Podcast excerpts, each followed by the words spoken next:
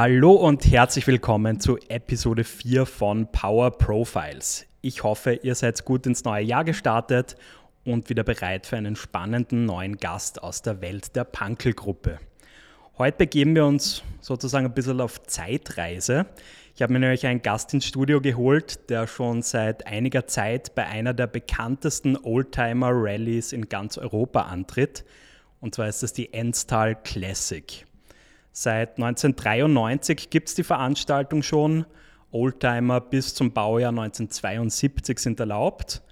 Und wie es da so ist, durch die ikonischsten Orte zahlreicher Bundesländer zu fahren, dabei immer wieder um Bestplätze zu kämpfen, das erzählt mir heute der Ingo Glatter, Managing Director von Krenov Kapfenberg und Pankel Automotive Slowakia. Danke, freut mich hier zu sein. Sehr schön.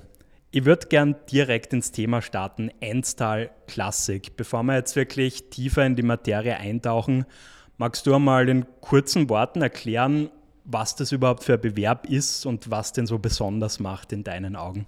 Ja, im Grunde genommen ist es ein sogenannter Gleichmäßigkeitsbewerb äh, im Bereich des klassischen Motorsports, wo sich, wo sich äh, Oldtimer-Enthusiasten einmal im Jahr in, im Enstal treffen und dort unterschiedlichste Aufgaben des Veranstalters äh, zu bewältigen haben. Und das beginnt einmal bei einer, bei einer Fahrtstrecke, die man von Start bis Ziel äh, bewältigt. Und innerhalb dieser Etappen gibt es dann entsprechende Sonderprüfungen zu bewältigen. Mhm. Über wie viele Tage läuft diese Veranstaltung? Das ist eine, im Grunde genommen, der, der Bewerb selbst sind drei Tage. Davor gibt es zwei Tage der Vorbereitung mit technischer Abnahme, Tests und Einstellungen. Mhm. Äh, also in Summe dann, je nachdem, wie es das Team anlegt, zwischen fünf und, und drei Tagen. Ganz verbissene äh, Weilen angeblich auch bis zu einer Woche im Enstal. in diesem Spektrum, wo befindest du dich da? Eher auf der einwöchigen Seite, oder? Ja, das ist immer ein bisschen ein, ein, ein Zeitthema. Ich, scha ich schaue, dass wir zumindest einen Tag der Vorbereitung mit technischer Abnahme und, und Einstelltätigkeiten vor Ort haben äh, und, und dann die drei äh, Veranstaltungstage und dann bleibt noch der Sonntag für die Heimreise. Mhm. Wie ist denn so dein Interesse äh, in diese ganze Oldtimer-Thematik entstanden? Wie, wie bist du dorthin gekommen? Oh, das ja. Wie weit gehe ich da zurück? Also ich glaube, äh, wenn man ein bisschen zurückgeht, muss man, muss man auch den Link zum Motorsport ein bisschen mit beleuchten. Der mhm. geht bei mir zurück in die, in die HTL-Schulzeit, wo ich Maschinenbau gemacht habe an der Pulme in Graz in Gösting. Äh, und damals wollte ich unbedingt im Motorsport was machen, bin dann nach mehreren Versuchen beim Dr. Marco im Formel-3-Team gelandet als Mechaniker mhm. und hatte die Ehre, da als Mechaniker von Karl Wendlinger damals die Formel-3-Meisterschaft in Deutschland gegen einen gewissen Michael Schumacher gewinnen zu dürfen. Kommt mir bekannt vor, der Name. ja, also und von daher dort ist, äh, ist dieser Oktan-Virus und, und ja. der, der, der Virus des, des schmelzenden Gummis irgendwo im Blut gewesen. Und, und die Oldtimer-Rallye ist dann irgendwo als, als Befriedigung des Virus einmal mal hochgekommen als Option und hat mich dann sofort in den Bann gezogen. Seit wann bist du jetzt bei der Enstal Classic dabei? Also die Veranstaltung an sich gibt es ja schon seit Anfang der 90er Jahre. Wann war da so dein Einstieg? Also ich bin eingestiegen als Beifahrer im Jahr 2002 bei einem Winterbewerb bei der Planei Klassik. Mhm. Ähm, damals bei der Magna Steyr gearbeitet und einer unserer Vorstände ist, ist dort mit einem äh, Werksmuseumswagen äh, angetreten mhm. äh, und da durfte ich als Beifahrer äh, dabei sein. Was war das für ein Fahrzeug? Das war ein, ein Buch 650 TR. Okay, das heißt als Beifahrer wie, wie war das so für dich? Auch mit einem Vorstandsmitglied da gleich im Auto zu sitzen? Naja, wir sind extrem gut vorbereitet dorthin gegangen. Ja. Äh, wir hatten das Museumsfahrzeug mit original 70er Jahre Winterreifen. Es hatte circa minus 20 Grad, es war extrem eisig, wir hatten keinen Tripmaster. Wir haben wohl gewusst, dass wir eine Stoppuhr brauchen. Ähm, Tripmaster, wo, magst du kurz erklären, was das ist? Ja, sofort. Wozu genau wusste man nicht so. Ne? Also Tripmaster ist dann für die Wegstreckenmessung zuständig, der okay. also eine rein mechanische Wegstreckenmessung vorgeschrieben ist. Äh, und den braucht man fürs Navigieren, aber auch für, für die Durchschnittsgeschwindigkeit, wo man immer Zeit mit Weg abgleicht und somit auf diese vorgeschriebene Durchschnittsgeschwindigkeit kommt. Mhm. Ja. Und wie gesagt, damals sind wir dort hingekommen und haben einfach dann die anderen Teilnehmer gefragt, was müssen wir da tun und, und wie funktioniert das so und, und haben dann gleich ganz nette Bekanntschaften geschlossen, die uns so Stück für Stück ein bisschen durch die Veranstaltung getragen haben. Und man ist eigentlich von, von Aufgabe zu Aufgabe ist einem erst bewusst geworden, was das bedeutet, da mitzufahren. Ja. Mhm. Mittlerweile treten da ja, glaube ich, weit über 200 Teams äh, an. Damals war es wahrscheinlich noch familiärer alles, oder? Mm, ja, also im Sommer ist es jetzt wirklich so, dass, dass, dass 200 Teams dabei sind. Die, äh, die Winterrallye damals war, war mit 50 Startern noch ein, eine relativ kleine Veranstaltung. Mhm, okay, das heißt, da seid ihr dann auch tatkräftig unterstützt worden als Rookies. Ja, sind wir, wobei wir haben dann ein bisschen äh, einen Vorteil gehabt. Damals gab es noch äh, in der, in der mechanischen Wegstreckenmessung nicht diese, diese High-End-Versionen. Und wir sind teilweise nach Gefühl gefahren. Und wie gesagt, dadurch, dass damals so eisig war, waren die, die genau gemessen haben, teilweise fehlgeleitet. Und wir sind dann Achter geworden, gesamt aus 50 Startern. Und okay, stark. Äh, ja, das hat natürlich auch dazu beigetragen, die Begeisterung ein bisschen anzufeuern. Jetzt hast du schon von dieser äh, Messung einiges vorweggenommen hier ist ja das Besondere, das ist alles rein mechanisch. Das heißt, da wird mhm. nicht mit irgendwelchen Apps oder so auf die Nanosekunde genau gemessen, sondern das wird wirklich noch mit der klassischen Stoppuhr gemacht. Magst du das so kurz ja. erklären, dass man dann also, kriegt? Der Veranstalter hat ein, hat ein Reglement ausgegeben, wo, man, wo eben die Regeln der Veranstaltung genau beschrieben sind. Und nachdem man ja über klassischen Motorsport und klassische Fahrzeuge spricht, hat man also auch beschlossen, dass sowohl die Zeitmessung rein mechanisch, das heißt mechanische Uhren mit analoger Anzeige, mit Zeiger und Schleppzeiger für die Zwischenzeiten und eben analoge mechanische Elemente zur Wegstreckenmessung. Das heißt, mhm. es darf keine elektronischen Sensoren und Antriebe geben. Und das heißt, es wird wirklich mechanisch vom Rad oder Getriebe die Wegstreckenmessung abgenommen und dann beim, mit, mit dem sogenannten Tripmaster eben über so einen klassischen Kilometeranzeiger angezeigt. Ne? Okay. Mhm. Wie läuft dann so eine Zeitmessung ab? Wie hat man ein Gefühl, ist man auf der richtigen, also ist man zu schnell unterwegs, ist man zu langsam?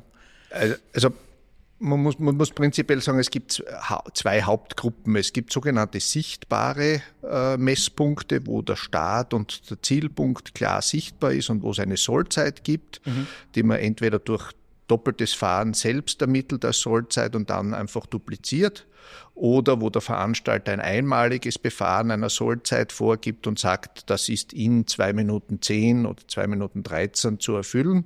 Und dann muss man das halt genau treffen. Ja. ja. Und da drückt man nur beim Start auf die Stoppuhr, lässt sie laufen, Beifahrer zählt dann herunter oder hinauf, je nachdem, wie das Team das mag.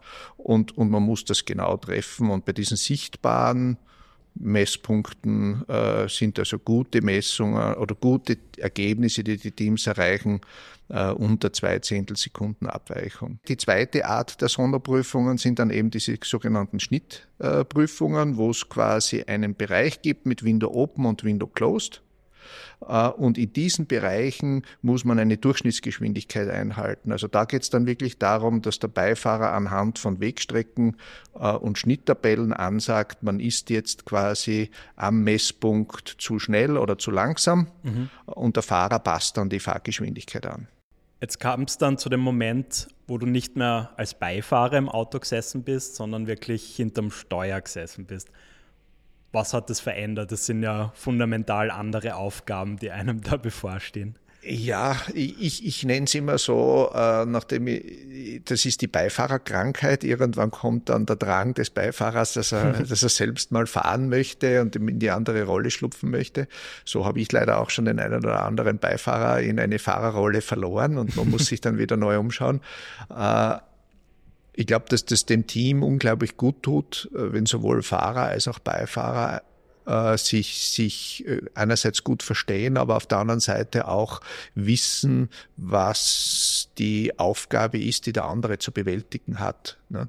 Weil wenn ich als Fahrer nur sage, komm, sag mir Zwischenzeit, sag mir Zwischenzeit und, und, und, und nicht, nicht kenne und behirne, was unter welchem Druck er steht, äh, dann führt das zu einer Unharmonie, äh, zu einer Disharmonie mhm. im Team, oder? Mhm. Äh, weil ich sag, wir sind da doch bis zu 15 Kilometer auf einer Sonderprüfung, alle sieben Sekunden, äh, sprich alle 100 Meter macht der Beifahrer äh, einen Arbeitsschritt, den man in sechs Arbeitsschritten teilen kann, von Uhr abdrücken, Sollzeit lesen, Istzeit lesen, Delta ansagen, Uhr wieder laufen lassen vom Schleppzeiger her. Also hat er eigentlich in den sieben Sekunden sechs Arbeitsschritte, also irgendwo 1,2 Sekunden pro Arbeitsschritt, die er da bewältigen muss. Und das in einer Sonderprüfung 150 Mal. Also das ist schon für einen Beifahrer eine Riesenherausforderung. Das und wenn ich beim Zuhören stressig. Ist es, ist ja. es und ist die größere Aufgabe im Team. Und wenn ich als Fahrer ein Verständnis habe, was er leisten muss, dann ist das, ist das nur positiv fürs Team. Ne? Ja. Das heißt, äh, Kommunikation ganz, ganz wichtig und essentiell für eine gute Platzierung. Äh, wie, wie bereitet man sich auf sowas dann vor? Brauchst du auch ein sehr gutes Gefühl äh, zu dem Auto, oder? Ja, Auto auch, aber das, das Prinzipielle ist einmal, dass das Team, Fahrer, Beifahrer gut zusammenarbeiten muss.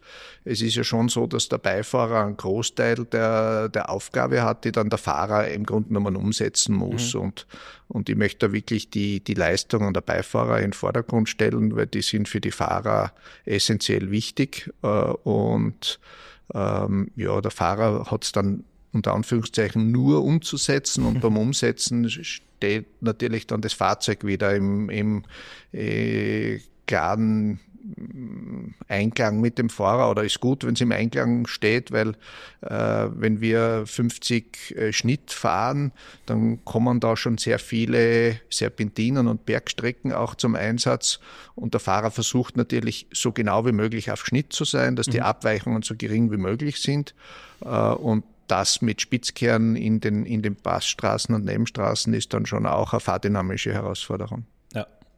Übt man dann diese Strecke vorher? Schafft man das überhaupt zeitlich unterzukriegen oder ja, wir, wir machen in der Zeit, also die Strecke kann man nicht üben, weil man bekommt das Rotbook erst in der Früh vor der Veranstaltung okay. für die einzelne Etappe. Mhm. Das heißt, es ist grob vorgegeben, wo man geografisch unterwegs ist. Die Etappenorte stehen fest, die Straßen, die zwischendrin gefahren werden, werden dann nur über das Rotbook äh, definiert mhm. und man weiß es eigentlich vorher nicht, wo man fährt. Und man folgt dann den Anweisungen des Rotebooks und, und kommt so, sage ich mal, einfach in diese wunderschönen Regionen, äh, durch die die Rallye führt. Okay, ähm, also für Zuhörende, die jetzt mit dieser Schladming-Dachstein-Region im größeren Sinn jetzt nicht direkt was verbinden können, kannst du so ein bisschen das Feeling schildern, wie es ist, also zu fahren? Weil ich stelle es mir wahnsinnig imposant vor. Ja, man, wenn man den Slogan von der Einzelklassik hört und das heißt Autofahren im letzten Paradies, äh, dann hat das schon etwas. Und gerade wenn man mit, mit neuen Beifahrern oder neuen Teams spricht, die, die, die das noch nie erlebt haben, die sind also wirklich geflasht und, und man nimmt ja wirklich so viele Eindrücke mit von, von, von der aufgehenden Sonne, von der untergehenden Sonne. Wir sind ja dann doch pro Tag zwölf Stunden im Auto, ähm, äh, von, von Landschaften, von Schluchten, von, von Passstraßen. Äh, es ist alles, was da irgendwo dabei. Wir, wir kreuzen mehrfach die Alpen wirklich über die höchstmöglichen Punkte, muss man so sagen. Äh, und der Veranstalter gibt sich da sehr viel Mühe, immer wieder schöne und neue Tracks zu finden.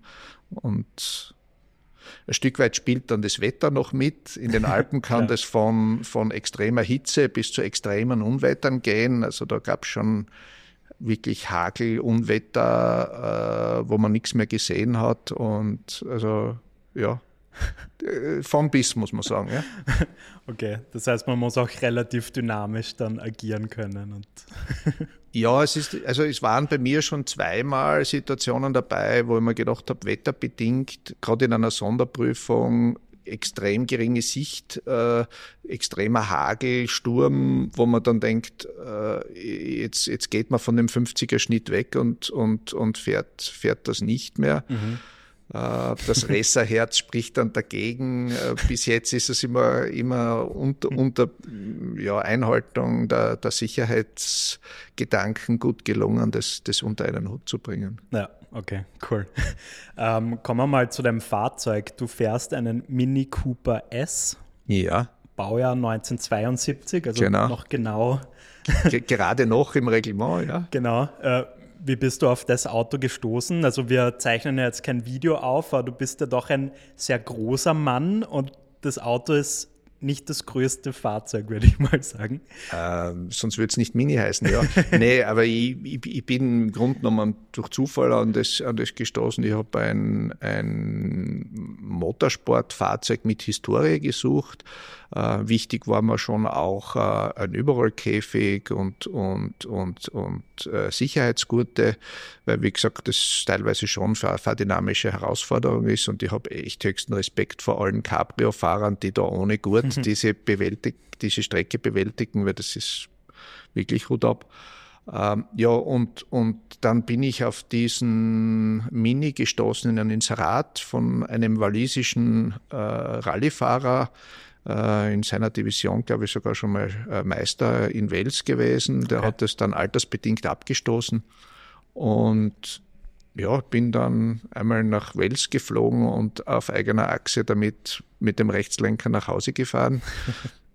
und danach das Fahrzeug komplett zerlegt, restauriert und ja, jetzt ist es schon viele Jahre ein, ein treuer Begleiter im Bewerb. Mhm. Ähm, wie ist das während des Bewerbs? Kommt es da dann auch zu Situationen, wo dann mitten auf der Strecke einmal das Auto stehen bleibt? Oder ist das eher Seltenheit? Naja, wir reden von, von historischen Fahrzeugen Klar. und da kann es auch bei bester Vorbereitung einfach passieren, äh, dass mal was Ungeplantes passiert. Uns mhm. ist ja schon mal passiert, dass die Zündspule äh, kaputt gegangen ist und ohne Zündfunke äh, ist der Verbrennungsmotor dann halt Schwierig. etwas leistungsarm. Sind wir stehen geblieben. Gott sei Dank dann äh, technischer Support in der Nähe gewesen, äh, mit dem äh, die hatten ein Ersatzteil an Bord. Ich muss Aha. sagen, die Zündspule hatte ich damals nicht mit. äh, mittlerweile bin ich vom der Treibstoffpumpe über die komplette Zündanlage bis hin zu den unterschiedlichen Filtern ganz gut ausgerüstet, dass wir uns okay. auf der Strecke auch selbst helfen können. okay. Ähm, wird dann aber sicher immer wieder vorkommen, dass man auch auf dem Weg den ein oder anderen äh, Kollegen sieht, der dann plötzlich äh, stehen geblieben ist, oder? Haben, haben wir auch schon ja. gehabt. Also, und das ist das Schöne, es sind zwar alle Wettbewerber, aber es ist auch eine Familie und man hilft sich gegenseitig.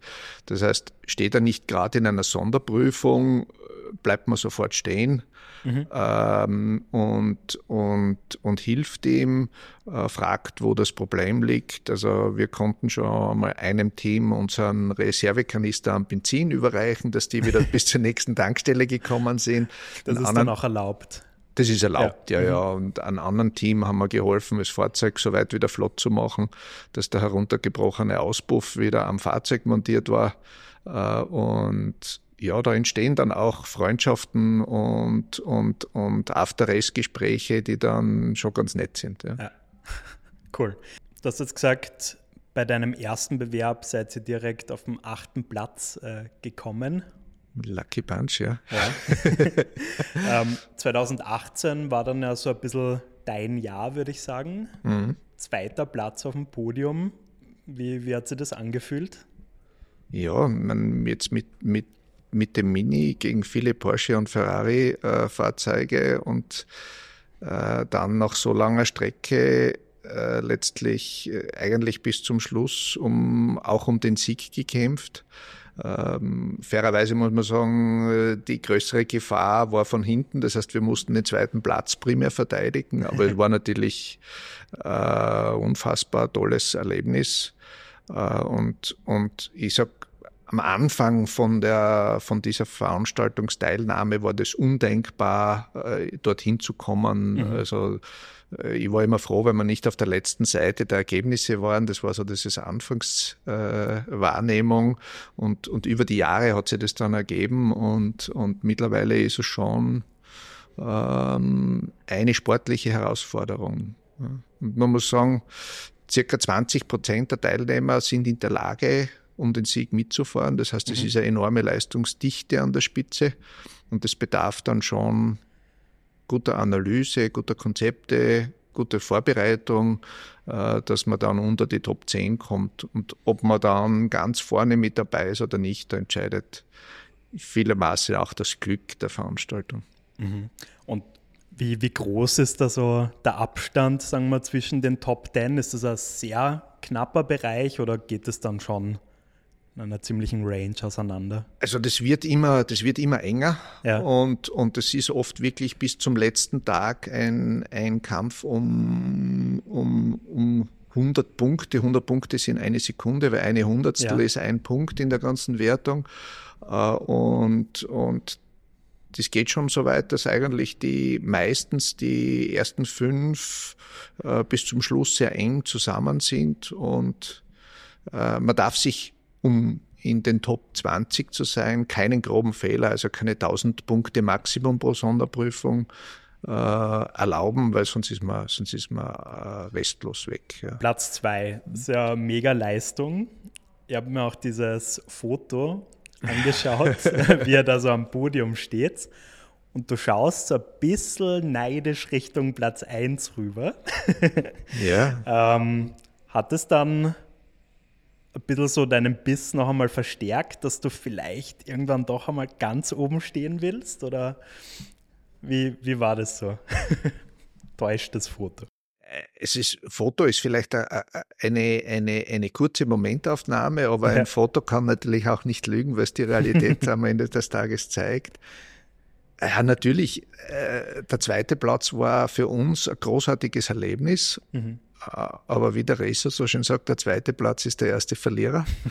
Äh, und, und wenn man es jetzt ernst nimmt, dann würde man sich sehr freuen, wenn man es auch mal schafft. Und wenn man einmal Zweiter war, dann äh, weiß man, wie es ist, da unter den Top 3 feiern zu dürfen. Und dann würde es einen sehr freuen. Und die große Gefahr ist dann allerdings, dass man zu verbissen wird, dass man es zu stark will und mhm. zu fokussiert. Das haben wir dann dem, dem Jahr danach sicher ein bisschen gemerkt. Okay. Ähm, man fängt da an, auch gewisse Themen zu hinterfragen, was muss man ändern, um, um diesen letzten Schritt zu gehen. Man ändert dann vielleicht gewisse Dinge, die, die am ersten Schritt keine Verbesserung bringen, sondern auch wieder einen Schritt zurückbringen. Mhm und die dann auch wieder in dieser neuen Herangehensweise perfektioniert werden müssen, damit es wieder äh, vielleicht dann für ganz vorne reicht. Aber das ist, glaube ich, genau das, was es braucht, äh, dann die letzten Reserven zu, zu äh, aktivieren. Ja. ja. Ähm, in unserem Vorgespräch hast du dann erzählt, dass du mittlerweile mit deinem Sohn jetzt als Beifahrer startest. Ja. Du hast vorher schon kurz erwähnt, diese Beifahrertätigkeit im Auto ist sehr anstrengend und man muss da voll auf Zack sein. Wie ist es, ähm, seinem Sohn diese doch extrem verantwortungsvolle Aufgabe zu übergeben? Wie, wie habt ihr euch da eingegroovt am Anfang? Kannst du das ein bisschen ausführen? Ja, also ich, ich, muss dazu sagen, er, deshalb weiß ich so genau, dass ich seit 2002 äh, die Bewerbe fahre, weil wie ich das erste Mal gefahren bin, war meine Frau gerade schwanger. Okay. Und, und er ist dann im Mai zur Welt gekommen. Ich, Im Februar, Jänner den Bewerb gefahren. Uh, und somit ist er eigentlich seit klein auf uh, damit aufgewachsen und hat dem, war, war oft dabei im Enstal, was natürlich ja. dann auch ein bisschen Urlaubszeit ist. Und, und er ist so über die Jahre immer mit dem mitgewachsen und äh, hat dann zwischenzeitlich auch die, das Interesse natürlich daran verloren, weil andere Dinge wichtiger waren. Und jetzt war letztes Jahr die Situation, dass mein Beifahrer zeitlich verhindert war. Mhm. Und dann war es irgendwo klar, dass die Frage gekommen ist, ob er will. Ja, ja. Es war ja nicht der Auftrag, er muss, sondern ob er will und, und er war da sofort begeistert. Äh, und, und nach der ersten Rallye war die Begeisterung noch viel größer. Das heißt, es wird jetzt im, in diesem Sommer weitergehen und er wird noch okay. einmal mit mir mitfahren. Hat das noch einmal was in eurer Vater-Sohn-Beziehung geändert? Diese Art geändert. der engen Zusammenarbeit? Also wir haben prinzipiell ein sehr gutes Verhältnis, aber es war natürlich ein, ein ganz tolles Erlebnis. Etwas, was, was so ein, ein Herzenshobby von mir ist, das mit meinem Sohn zu teilen und zu sehen, dass da bei ihm der, der Funke total überspringt und er voll begeistert ist, äh, war schon, war schon schön. Ja. Mhm. Aber auch zu sehen, wie ein junger Mensch an das herangeht und äh, eigentlich sehr schnell dann auch seine Gedanken eingebracht hat und und, und, und diese, seine, seine Themen dann auch zu Verbesserungen in der Leistung des Teams an, an einer oder anderen Stelle geführt hat. Zwar ohne, ohne ursächliches Ziel, aber beim, beim Tun sind wir drauf gekommen, dass uns das, dass uns das sehr gut tut. Und mhm. ja, also, na, ist eine tolle, tolle Sache, mit ihm das machen zu können. Mega cool. Lass uns noch ein bisschen kurz drüber sprechen, über das Miteinander unter den verschiedenen Teams. Also, schon vorher gesagt, recht viele Teilnehmer mittlerweile, aber ich kann mir vorstellen, dass es doch über die Zeit so einen gewissen Inner Circle gibt, oder? Der konstant jedes Jahr versucht dabei zu sein. Findet da dann ein aktives, freundschaftliches Miteinander statt oder herrscht da eher die der Konkurrenzkampf? Wie, wie ist das so? Ja, es ist, es ist definitiv ein freundliches Miteinander. Man organisiert sich dann auch gemeinsam, weil der Aufwand für Training mit Lichtschranken ist schon groß. Und dann trifft man sich unter Freunden und trainiert gemeinsam. Und äh, ja, mittlerweile sind wir auch eine Freundesgruppe in Graz, die, die einmal im Monat sich zu einem Stammtisch treffen. Und ja, es ist einfach ein, ein nettes Hobby. Mhm. Und Vielleicht kommt es durchaus vor, dass manche Teams dann die letzten Geheimnisse vielleicht nicht vor der Rallye austauschen, um sich einen, einen Vorteil äh, äh, zu erarbeiten. Aber prinzipiell ist man, ist man da offen und es geht dann letztlich auch ein bisschen um den Spaß. Äh, weil, wie gesagt, wenn es zu ernst wird, ist, geht der Spaß dann vielleicht verloren. Das ist ja so, dass die Endstar Classic ja ein super cooles Automotive-Event ist Kannst du da so gewisse Takeaways auch aus beruflicher Hinsicht mitnehmen? Auf alle Fälle. Ich glaube, man muss es trennen in die persönliche und in die allgemeine Schiene. Mhm. Auf der persönlichen Schiene ist es, ist es äh, definitiv das Thema hochkonzentriert und fokussiert, äh, teilweise wirklich in, in, in Sekundenabständen Entscheidungen zu treffen. Entscheidungen zu treffen, die dann vielleicht auch maßgeblich das, das Rennen in Richtung Daumen hoch oder Daumen runter beeinflussen, wenn ich mich zum entscheide, äh, rechts abzubiegen und der Beifahrer sagt, nein, das ist noch zu früh, und ich fahre dann, wie es mir passiert, wirklich dort rechts hinein, äh, dann ist es mein Fehler und mein letzter Entscheid und mit dem muss, muss man dann auch irgendwo umgehen können, dass ja. man den getroffen hat. Äh, also unter diesem Zeitdruck Entscheidungen zu treffen und als Team gut zu harmonieren, einander zu vertrauen, Arbeitsteilungen zu akzeptieren, Inputs und Outputs sauber zu kommunizieren, das ist eine, eine wirkliche gute Schule für das und mhm. macht dann wirklich vieles bewusst. Und, und äh, auf der anderen Seite im allgemeinen Bereich sind natürlich viele Teilnehmer aus der ähm, Automobilbranche dabei, Zulieferer, aber auch Fahrzeughersteller äh, sind vertreten und über die Jahre ergeben sich da Netzwerke, lustige Erlebnisse, ja. äh, die es so im tagtäglichen Berufsleben nicht gibt. Kannst du ein so ein Erlebnis äh, schildern?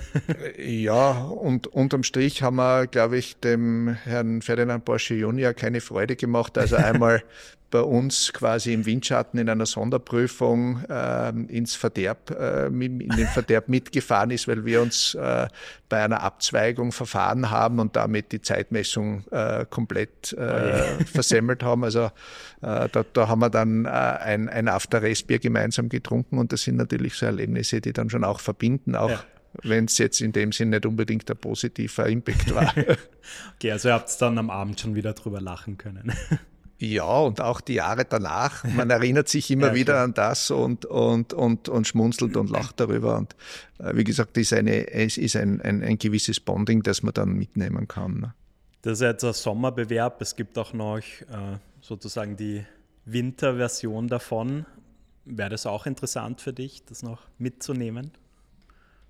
Ja und nein. Also mit, mit dem Fahrzeug oder mit den Fahrzeugen, die ich momentan habe, äh, entscheide ich mich immer dagegen mitzufahren, weil doch einiges an Verbindungsetappen mit salznassen Straßen ist und da mir einfach die Fahrzeuge zu schade sind, mhm. dass die Korrosion dann der Korrosionsteufel da zuschlägt.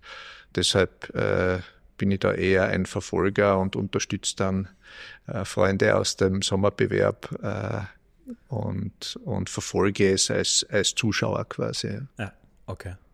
Gibt es noch andere Bewerbe generell so in Europa, die, die du interessant fändest, da mal Boah, es gibt, es gibt mittlerweile ganz, ganz viele. Mhm. Äh, manche, die, die realitätsfremd teuer sind, wie eine Mille Miglia, die natürlich eine unheimliche Aura mit sich bringen. Andere sehr schöne, auch in der Steiermark, wie eine Südsteiermark-Klassik, die, die mittlerweile auch sehr, sehr wertige Veranstaltung ist. Aus zeitlichen Gründen und, und der, der persönlichen Verbundenheit ist es bei mir bei der einmaligen jährlichen Teilnahme bei der Instrike-Klassik geblieben. Ob das zwingenderweise in der Zukunft so bleiben muss, werden wir sehen, aber mhm das ist so ein Fixpunkt, den ich mir, den ich mir rauszwicke, das, okay. was sich zeitlich gut ausgeht. Okay. So kurzer Ausblick noch zum Abschluss 2024. Du hast schon gesagt, du wirst wieder mit deinem Sohn als Team antreten. Äh, was peilt ihr so als Ziel an? Bringt das Unglück, wenn man das jetzt schon sagt? Äh, ja, ich glaube, ich glaub, wichtig ist, und das, der Begriff Ziel ist wichtig, ich glaube, man, man, wünscht sich immer viel und der, ja. der große Unterschied zwischen Wunsch und Ziel ist immer, bin ich bereit, das dafür zu tun, was notwendig ist, um aus einem Wunsch ein Ziel zu machen. Ne? Und von daher, ja, wir haben ein klares Ziel, nämlich wieder gemeinsam Spaß im Auto zu haben und, und unser Bestmögliches zu leisten. Wir werden uns darauf auch mit Trainings vorbereiten und, und was es dann wird, da lassen wir uns ein bisschen überraschen. Äh, Sohn hat das Ziel ausgerufen, er möchte das erste Mal äh, zur Siegerehrung eine Medaille abholen. Das heißt, es sind die Top 30. Okay. Äh, und, und das ist sicher ein realistisches Ziel. Und wie wir vorher gesprochen haben, nachdem die Dichte so groß ist, äh, ist dann die Frage, wo das in den Top 30 liegt, auch ein bisschen eine Glücksfrage. Ja, klar. Okay. Ja, cool. Dann wünsche ich dir jetzt äh, auf diesem Weg schon einmal alles Gute, beziehungsweise euch alles Gute, gute Wetterbedingungen, ein super Auto. Danke. Und ja, vielen Dank, dass du dabei warst. Äh, ich fand es sehr spannend, habe einiges Neues dazugelernt. Ich hoffe, ihr da draußen auch das war es auch schon heute mit der mittlerweile vierten Folge von Power Profiles. Ich sage vielen Dank fürs Zuhören und bis zum nächsten Mal. Danke. Dankeschön.